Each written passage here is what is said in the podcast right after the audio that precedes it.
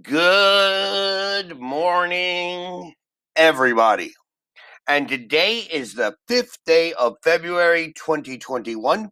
Hoy es cinco de febrero 2021.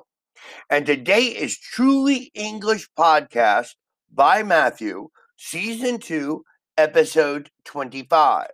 Temporada 2, Episodio 25. Today is Friday. Thank God it's Friday. Today is Friday. Tomorrow is Saturday. The day after tomorrow is Sunday. Today is Friday. Yesterday was Thursday.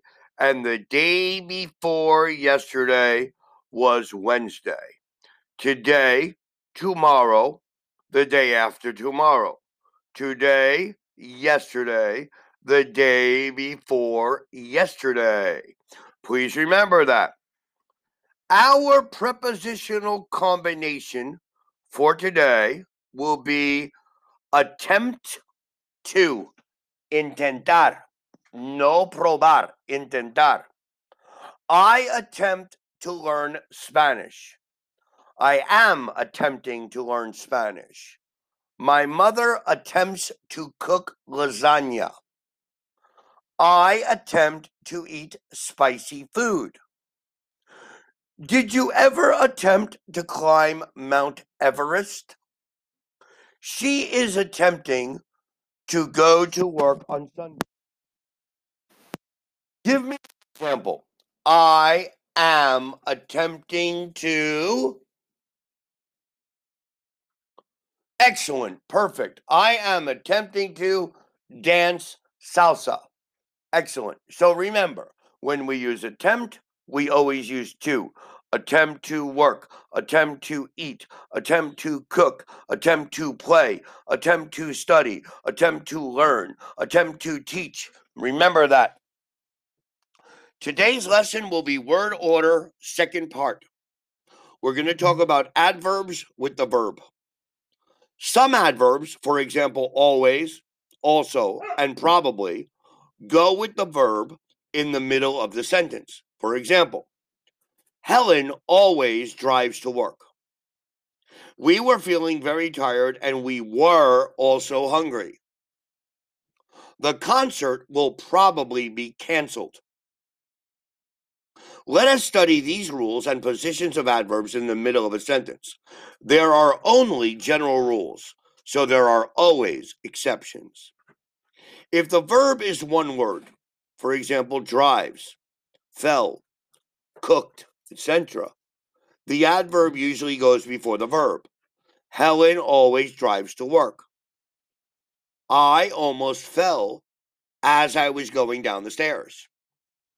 I cleaned the house and also cooked the dinner. Lucy, Lucy hardly ever watches television and rarely reads newspapers. Mm-hmm. Shall I give you my address? No, I already have it. Note that these adverbs always, often, and also go before have to. For example, Joe never phones me. I always have to phone him. But adverbs go after am, is, are, was, or were. For example, we were feeling very tired and we were also hungry. Why are you always late? You're never on time. The traffic isn't usually as bad as it was this morning. If the verb is two or more words, for example, can remember, doesn't eat, will be canceled, the adverb usually goes after the first verb can, doesn't, or will. For example, I can never remember her name. Claire doesn't often eat meat.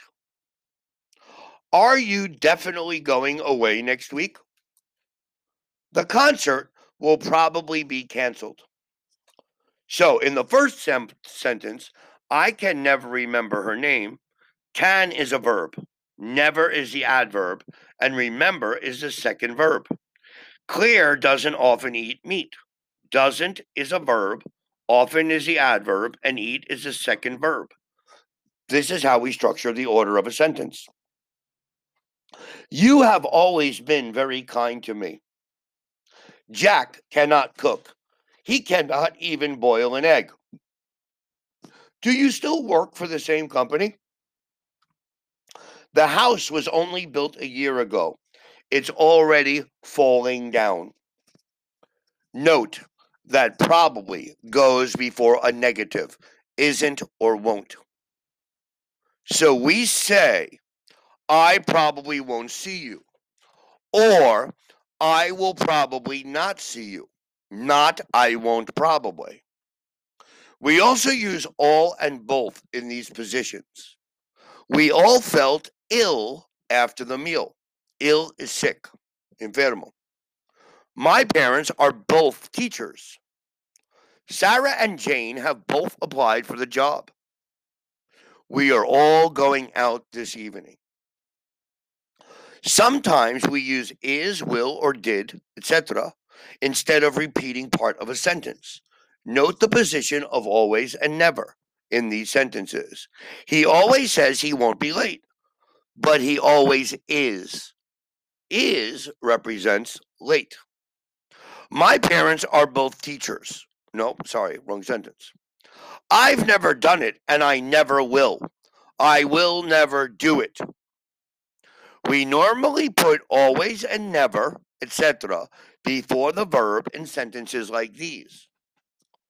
Now, this is a second lesson of the word order specific to adverbs and verbs. So, with yesterday's podcast and today's podcast, can help you understand how we order and structure a sentence. Thank you for listening to our podcast today. Have a great weekend. Enjoy today. And please remember to listen to our next Truly English podcast on Monday. Have a wonderful weekend. Goodbye.